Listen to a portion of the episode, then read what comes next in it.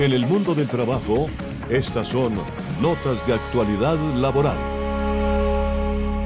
Vamos ahora en el inicio del programa con la doctora Ana Patricia Garzón Cadena. Doctor Martínez, muy buenas tardes, muy buenas tardes para todos. Muchas gracias por la invitación. Con mucho gusto, doctora Ana Patricia. Un placer tenerla de nuevo aquí en estos micrófonos de Unipiloto Radio Online. Mire, doctora Ana Patricia, hemos venido hablando de varias cosas en los programas anteriores. Si usted recuerda, hemos abordado temas bien interesantes, el trabajo decente, eh, una serie de cosas interesantes eh, a, raíz del trabajo decente. Y hoy traemos un tema bastante importante también en la, eh, digamos, en la, en el mundo del trabajo, que valdría la pena eh, explicar un poquito a nuestros oyentes. No tenemos mucho tiempo, desafortunadamente, para extendernos demasiado, pero la OIT viene hablando de los empleos verdes y me llama mucho la atención eso de los empleos verdes. ¿Por qué no nos explica usted qué es el empleo verde, el programa del empleo verde de la OIT?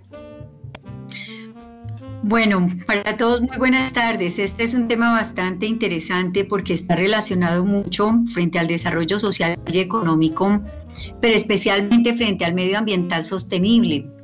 Este es un programa eh, que está eh, promocionando, digamos así, la Organización Internacional del Trabajo, que permite crear empleos verdes a través de todo el mundo como una forma de generar trabajo decente y oportunidades de ingresos con un impacto ambiental reducido y una capacidad mayor para hacer frente a los desafíos del cambio climático y la escasez de, de recursos. Para ello, el programa sigue dos estrategias principales por un lado, aborda el empleo y la dimensión social de las políticas ambientales para garantizar el trabajo decente a las generaciones presentes y futuras. Por otro lado, integra las preocupaciones ambientales en el mundo del trabajo para modificar los patrones de consumo y de producción. A nivel nacional, este programa opera en muchos países diferentes y en cuestiones muy variadas y a nivel internacional el programa participa en debates políticos internacionales acerca del cambio climático y el desarrollo sostenible y construye junto a sus socios una base importante de conocimientos sobre la dimensión social de los problemas ambientales y el cambio climático. ¿Qué quiere decir esto? Que frente al medio ambiente o frente a esta generación de empleo, yo pienso que ya la gente se está concientizando un poco. Anteriormente eh, llegaban, se llevaban nuestros árboles, se llevaban, dañaban nuestras zonas verdes, lo que eran los humedales. Hoy en día, si nos damos cuenta, fíjense que se está promocionando muchísimo eh, cuando fallece una persona, por ejemplo, se les llevan estas eh, de hojas verdes eh, para sembrar, que se donan mil árboles, porque la gente se está, se está en este momento concientizando que más adelante no solamente es para mantener el medio ambiente, sino para mantener nuestros recursos como son el agua y la luz. Esto ha permitido un desarrollo bastante grande y permite que la juventud se vaya concientizando frente eh, a esta situación y a estas preocupaciones que, se vienen presentando de tiempo atrás. Claro, entonces estamos hablando de ambientología, estamos hablando de claro. ecola, ecologización, ¿no es cierto? Ecología. Ecología. Claro. Eh, y obviamente eh, ¿estaríamos hablando también de una economía verde? Yo pensaría que sí, porque es que los empleos, los, los empleos verdes son puestos de trabajo que contribuyen y ayudan a la conservación, restauración y mejora de calidad del medio ambiente en cualquiera de los sectores económicos, llámese agricultura, llámese industria, llámese administración y servicios. Estos empleos permiten eh, reducir el impacto ambiental de las empresas y de los sectores económicos, aumentando la eficiencia del consumo de energía, materias primas y aguas, descarbonizando la economía y reduciendo la emisión de gases de efecto invernadero, minimizando o evitando cualquier forma de residuo y contaminación. Esto que también permite, permite la restauración de los ecosistemas y la biodiversidad y permiten adaptarse al cambio climático. Una de las de los estudios eh, que ha hecho la Organización Internacional del Trabajo permite establecer que el concepto de empleos verdes se resume en la transformación de economías, lugares de trabajo, empresas y mercados laborales en una economía de bajo carbono y sostenible que ofrezca oportunidades de empleo decente para todos. Esto ya se está viendo en Bogotá.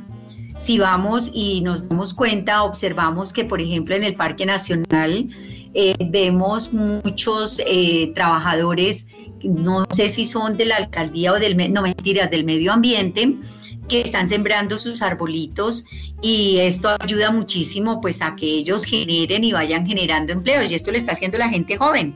A la gente joven le gusta hacer esto, o sea, nuestros nuevos milenios les encanta todo esto. Y es precisamente el desarrollo y la eficiencia de ese consumo que se va a tener más adelante en las carreras como la carrera de ingeniería ambiental, eh, los estudios frente a los impactos que se van a tener en la parte de, de la parte eléctrica justamente para mantener el, estables lo que es la parte del consumo de nuestros servicios públicos, como lo dije anteriormente, como son el agua y la luz, ya que nuestros embalses se están resecando, ¿no? Y ahorita lo que necesitamos es que comiencen a crecer, porque va a llegar el momento en que Colombia no va a tener agua, porque aquí no sabemos cuidar nada, todo lo dañamos. Sí. Doctora Ana Patricia, eh, me he ido a donde el amigo Google a, ver si encuentro una definición de economía verde, pero me encuentro con una cantidad de definiciones. Es decir, no hay una definición única de economía verde. ¿Usted cómo la definiría? ¿Cómo trataría de definir esa, esa, esos términos de economía verde? Yo lo traduciría en, un, en, sentido lato, en el reconocimiento del valor económico del capital natural y de los servicios ecológicos y la necesidad de proteger esos recursos. La mayoría de estas definiciones incluyen no solo aspectos ambientales, sino que incorporan un enfoque más holístico del desarrollo sostenible, elementos como sostenibilidad ambiental, justicia social y producción localmente arraigada, a intercambio de bienes y servicios que pueden encontrarse en, la mayoría de las definiciones de economía verde. Justamente el programa de las Naciones Unidas para el Medio Ambiente define una economía verde como aquella que mejora el bienestar del ser humano y la equidad social, a la vez que reduce significativamente los riesgos ambientales y las escaseces ecológicas. En su forma más elemental, una economía verde sería aquella que genera bajas emisiones de carbono, utiliza los recursos de forma eficiente y es socialmente inclusiva. Este concepto de economía verde no tiene intención de sustituir al del desarrollo sostenible, más bien se emplea como un medio para conducirnos a la sostenibilidad y el documento final, el futuro que queremos afirmar es que consideramos que esta economía verde en un contexto del desarrollo sostenible y la erradicación de la pobreza es uno de los instrumentos más importantes disponibles para lograr el desarrollo sostenible y que podría ofrecer alternativas en cuanto a la formulación de políticas, pero no debería consistir en un conjunto de normas rígidas. Ponemos un relieve de la economía verde que debería contribuir a la erradicación de la pobreza y el crecimiento económico sostenible, aumentando la inclusión social, mejorando el bienestar humano y creando oportunidades de empleo y trabajo decente para todos, manteniendo al mismo tiempo el funcionamiento saludable de los ecosistemas de la Tierra. ¿Esto qué quiere decir? Que eh, el, no tener o el, consistir en tener este conjunto de normas rígidas nos permite a nosotros que tengamos unas actividades y unos desarrollos frente a la gente que en este momento se encuentra desempleada y que ellos pues si quieren sembrar sus arbolitos y quieren mantener nuestros parques, a la muestra está que, en Colombia no tenemos parques. por eso se, se, sacaron las ciclovías, se sacaron las ciclorrutas, porque la gente no tiene dónde descansar, un parque rico, dónde descansar, dónde recostarse, porque la gente utiliza nuestros parques, taladran nuestros árboles y lo utilizan especialmente para que sus perros vayan a hacer las necesidades. Esos son los parques de Bogotá. Esos son los parques que tenemos aquí. Por eso ahorita sí se están cuidando y esto es lo que va a permitir un bienestar al ser humano para que puedan sacar a sus hijos a disfrutar de un ambiente sano, de un aire puro, de un aire fresco. Pero todo esto es en desarrollo al, al conjunto de normas rígidas y que se puedan generar estos empleos de la gente que actualmente se encuentra desempleada. Yo lo, lo vería desde ese punto de vista. Si vamos a Estados Unidos o si vamos a otros países, vayamos al Oriente. El Oriente es uno de los países, ustedes no se imaginan la belleza como ellos cuidan sus recursos naturales.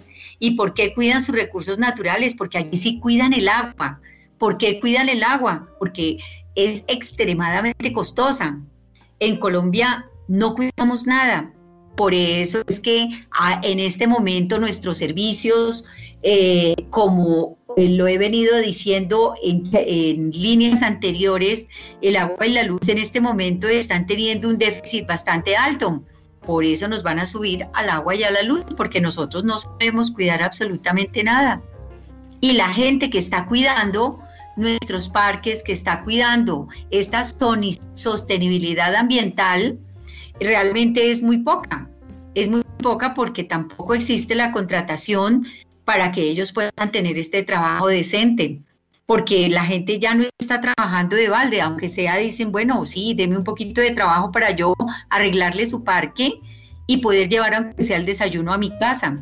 Lamentablemente es así. Y esto es lo que está mejorando realmente el bienestar humano y lo que está generando de verdad las oportunidades de empleo para la gente que de verdad ama el ecosistema. Esto es lo que nos va a tener más adelante nuestros parques y este ecosistema que se está viviendo actualmente. Eh, el doctor Julián Serna Giraldo, a propósito, se ha referido también a este tema en anteriores oportunidades del cuidado del agua, ¿no? Que es tan importante. Sí. Y de la, de la conciencia que debemos tener los seres humanos de la, parte ambiental, ¿no? Eh, nos falta cultura ambiental. Nos falta cultura ambiental, doctora Ana Patricia, en términos generales. Mire, me encuentro con otra pregunta, doctora Ana Patricia, a propósito de lo que usted habla. Eh, se está hablando de transición justa. ¿Qué, ¿En qué consiste la transición justa, doctora Ana Patricia? Esa transición justa lleva o hace referencia al cambio hacia una sociedad de bajo carbono y sostenible que debe ser lo más equitativo y posible. Debe ser una transición justa en el marco de la transición y que ha sido estudiada y se basa en las iniciativas de la Organización Internacional de Trabajo apoyada con los sindicatos y por los gobiernos nacionales y locales, por negocios con conciencia sostenible y por organizaciones basadas en la comunidad. Frente a este punto yo, yo tengo algo que decir y es que en Europa o en Estados Unidos que existen los sindicatos, allí sí hay una conciencia eh, una conciencia social sobre realmente lo que es la transición frente a esta transición que se ve para la parte ecológica. Yo pensaría, y lo digo con mucho respeto, yo creo que en Colombia no se tiene una concepción clara, ni se tiene una conciencia clara basada en lo que son estos, eh, estos marcos de transición, porque aquí no existe esa cultura, aquí no existe, no, no se tiene eso, los sindicatos aquí se dedican es a otros aspectos, más no a la parte ambiental, lamentablemente es así. Este marco de transición que se fundamenta en una idea de transición tiene efectos sobre trabajadores y comunidades. Ellos se benefician, pero otros pueden encontrar dificultades, dado que ciertas industrias y ocupaciones están en declive. Desde el punto de la vista de solidaridad social y con el fin de movilizar el apoyo en el ámbito político y en los lugares de trabajo para realizar los cambios necesarios. Es imperativo desarrollar políticas que aseguren que aquellos que puedan verse afectados negativamente estén protegidos eh, mediante prestaciones salariales, oportunidades de reconversión, ayudas para la reubicación y similares. usted, por ejemplo, ¿qué piensa en cuanto a consecuencias que tendría sobre el empleo la transición hacia una economía verde? Yo pienso que tendría un desarrollo eh, muy, muy lento, tendría un desarrollo muy lento, pero se podría lograr, se podría lograr siempre y cuando los gobiernos y las organizaciones sindicales que se, se, supone que se basan en la comunidad o en un nivel colectivo, llamémoslo así, se podrían llegar. Se podría llegar a, a tener esta gran protección eh, que se está siempre o que se ve en las oportunidades de la reconversión y ayudas en la reubicación y todo se lleva a base, que, a base de qué? De un diálogo social que es el componente más importante en la crítica de una transición justa, especialmente en los lugares de trabajo, donde se necesitan las voces de los trabajadores y empleadores para determinar el diseño de nuevos sistemas de producción y prácticas de trabajo sostenible. Lo que pasa es que frente a este punto o frente a, esta situación de voces de trabajadores y empleadores, hay que tener en cuenta que muchas veces los trabajadores rebasan los límites frente a los petitos que hacen frente a los empleadores. Entonces, en muchos casos, los empleadores y, sindicatos están empezando a trabajar precisamente para hacer más verde el lugar de trabajo basándose en un lugar, en una larga tradición de colaboración en materia de seguridad social y en el trabajo y en otros temas. Yo pensaría en, y, respeto, yo soy una respetuosa de las organizaciones sindicales, pero yo veo que no lo, muchos en Colombia específicamente las organizaciones sindicales no lo ven desde ese punto de vista, lo ven desde otros puntos de vista que son más bien como intereses que se persiguen, porque igual la ley laboral protege perfectamente al trabajador y que de una u otra manera, sindicalizado o no sindicalizado, tiene derecho a unos emolumentos tanto de prestaciones económicas como de prestaciones sociales que le permitan tener esta transición en el marco de la transición justa establecida por la Organización Internacional de Trabajo. Aquí es donde se dibuja un programa de trabajo decente, que el trabajador tenga la oportunidad de acceder por lo menos a una seguridad social.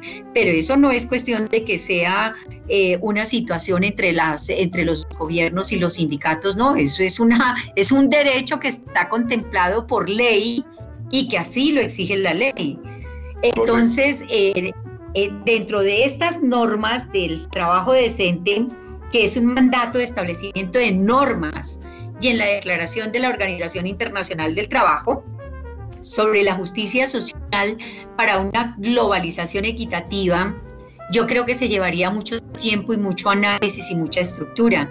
¿Por qué? Porque el marco, en el, se tiene que aplicar un marco en ámbitos con políticas activas de mercados de trabajo, de protección de salario, de nuevas formaciones, de respeto a las normas internacionales de trabajo, de desarrollo de iniciativas empresariales y de creación de oportunidades de ingresos de alternativas que se puedan ofrecer y que se puedan tener. ¿Esto por qué lo digo? Porque en este momento que se está haciendo una labor con el Ministerio del Trabajo justamente y es con la con, combinar a todos los empleadores para que se sienten a negociar sus pliegos de peticiones. Hoy tuve un caso muy interesante. El empleador me decía, doctora, con esta pandemia tan tremenda que estamos pasando y nos están pidiendo aumentos del 30% de salario, cuando la empresa ha hecho un esfuerzo por mantener, porque no hemos sacado ningún trabajador, les hemos eh, pagado en el tiempo de la pandemia el 50% de las horas extras sin que las hubieran trabajado, eh, les pagábamos sus emolumentos totalmente.